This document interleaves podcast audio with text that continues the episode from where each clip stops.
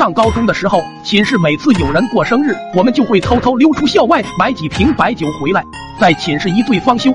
虽然那时候学校明令规定住校生不允许随意外出，但是对于号称古上骚时迁、经常飞檐走壁、如履平地的大表哥来说，这些都是小意思了。然而让所有人都想不到的是，那次我过生日的时候，意外发生了。那天晚上下了自习之后。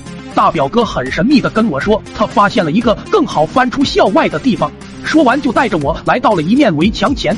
只见大表哥一通操作，直接飞上了墙头，然后向我摆了一个 pose，就飞到另外一边。结果他刚飞过去，就发出了一声惨叫，然后就没有声音了。我在另外一边，不管怎么叫，都没人回答我。当时我心想，大表哥不会摔死了吧？还是救人要紧。于是我也赶紧翻了过去，结果对面居然是个粪坑。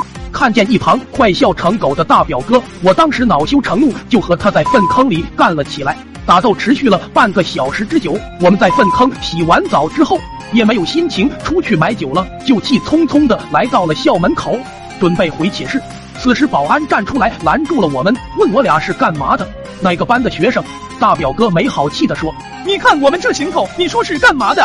保安上下打量了一下，看到我们满身的大粪，说道。你们是通厕所的对吧？我正准备开口否认，万万没想到校长也在保安室，听见我俩是通厕所的，赶紧出来叫我们去通一下教师宿舍的厕所，还说等我们半天了。这时候我们哪敢拒绝啊？翻墙可是要记大过的，被迫来到校长的宿舍后，我蹲在坑旁边研究怎么操作，毕竟这是第一次揽这活。没想到此时大表哥不知道在哪拿了一根铁棍。对着侧坑使劲一捅，里面的汤水瞬间溅得我满脸都是。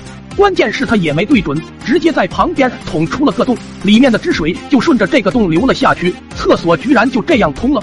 正当我连忙竖起大拇指的时候，我突然感受到洞下面有一双眼睛盯着我们。没错，楼下是班主任的寝室。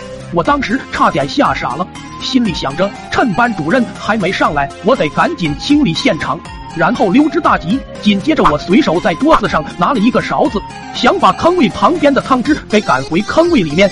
万万没想到，还没等我清理完，班主任就冲了进来。我心里想着，这次肯定完蛋了。没想到此时大表哥格外的镇定，拿着手机背对着班主任，用他那一口流利的家乡话，假装打着电话说道：“对的，对的，厕所给你通好了，下次有需要再找我。”还没等大表哥说完，班主任跑到大表哥身边，抢过手机，恶狠狠地摔在地上，骂骂咧咧地说道：“就你这小伎俩，还想唬我？你化成灰，我都认得你，对不对呀？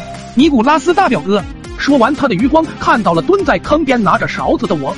此时他的表情十分怪异，似乎明白了什么，沉思一会，对我们说道：“是老师错怪你们了，但是家庭条件再不好，也不能吃那玩意啊。”